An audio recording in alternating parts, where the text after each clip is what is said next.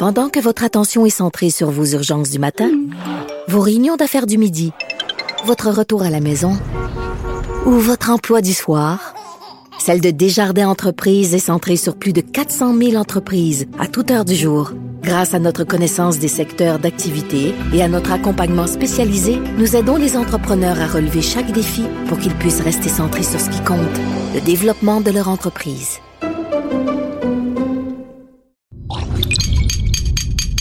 Cube Radio.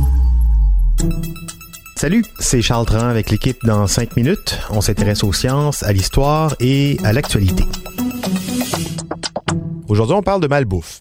Diabète, obésité, cancer, hypertension, insuffisance cardiaque. De nos jours, la malbouffe est accusée, avec raison, de tous les maux.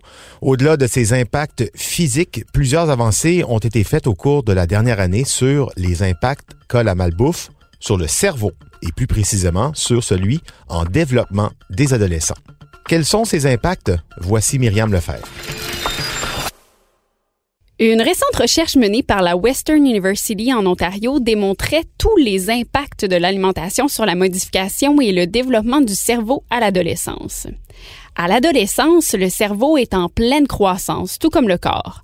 Et le jeune acquiert aussi de plus en plus d'indépendance et d'autonomie ce qui lui permet de faire des choix sur sa nourriture, pas toujours de bons choix, on peut se douter. Boissons énergétiques, chocolat, croustilles, pas besoin d'aller bien loin aux alentours des écoles pour être influencé par la malbouffe. Ce qui se passe dans le cerveau à l'adolescence est bien intéressant. Les connexions entre différentes régions du cerveau et les neurones individuels sont en processus de renforcement. Même que le cerveau d'un ado est malléable en raison de sa neuroplasticité. Malléable, un peu comme de la pâte à modeler finalement. On dit neuroplasticité ou plasticité cérébrale pour décrire les mécanismes par lesquels le cerveau réussit à se modifier dans des phases d'apprentissage. On peut aussi dire que c'est l'adaptation de nos neurones durant les expériences qu'on vit. Ça, ça veut dire que le cerveau de l'ado est hyper réceptif et vulnérable aux changements par son environnement, donc par l'alimentation. Et ces changements-là peuvent rester programmés bien après que le développement du cerveau soit terminé. Si un ado apprend à se nourrir de croquettes, de cheeseburgers et compagnie, son cerveau va l'enregistrer et il risque fort probablement de lui demander des croquettes bien plus tard dans sa vie aussi. Là où il faut faire d'autant plus attention, c'est que le cortex préfrontal d'un humain, c'est-à-dire la zone clé du cerveau pour le comportement et la prise de décision, n'atteint pas sa pleine maturité avant le début de la vingtaine. Bref, l'ado ne prend pas toujours de bonnes décisions. Il va souvent se faire influencer ou avoir envie de se récompenser par quoi? Par des sucreries, des aliments riches en calories. Petit vicieux ici. On se récompense par une poutine. Notre cerveau libère de la dopamine, l'hormone du bonheur immédiat. Donc, on est joyeux. Notre cerveau enregistre ça et veut être heureux de nouveau. Donc, renverra le signal qu'il veut encore de la poutine. Et ainsi de suite. Si un ado prend l'habitude de donner du sucre à son corps lorsqu'il a une soudaine fringale, son cerveau va l'enregistrer et fort probablement sur le long terme, comme je le disais précédemment. En 2019, il y avait plus de 150 millions d'enfants obèses dans le monde. 150 millions de jeunes qui ont donc un risque accru de maladie cardiaque, de cancer, de diabète de type 2. On dit que si la tendance actuelle se maintient, 70% des adultes de 40 ans pourraient avoir un excès de poids ou être obèses d'ici 2040. Au Québec, une enquête du réseau du sport étudiant du Québec démontrait qu'ils consomment sur une base régulière de la malbouffe et en grande proportion. 76% des jeunes sondés consomment des sucreries sur une base régulière et 64% des jeunes consomment des collations salées sur une base régulière aussi.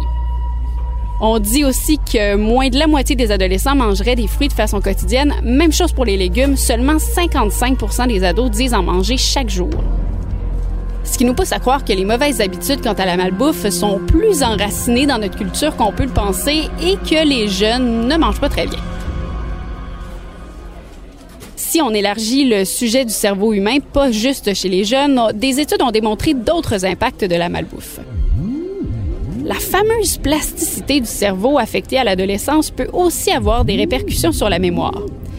Comme la plasticité aide à créer des souvenirs et des apprentissages, manger de la malbouffe peut entraîner des troubles de mémoire à court terme et à long terme.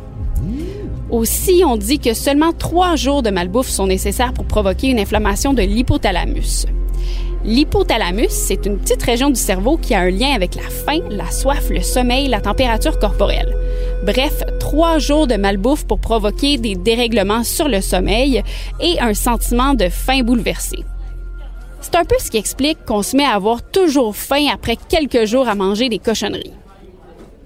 Et puis, la malbouffe rend triste. En mangeant de la malbouffe, le nombre de neurones fabriqués par l'hippocampe, une des parties les plus importantes du cerveau qui est responsable des émotions et de la mémoire, est réduit.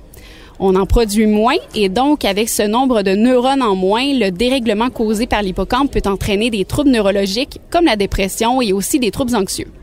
Moins de neurones, plus de tristesse, plus d'anxiété, plus de dépression.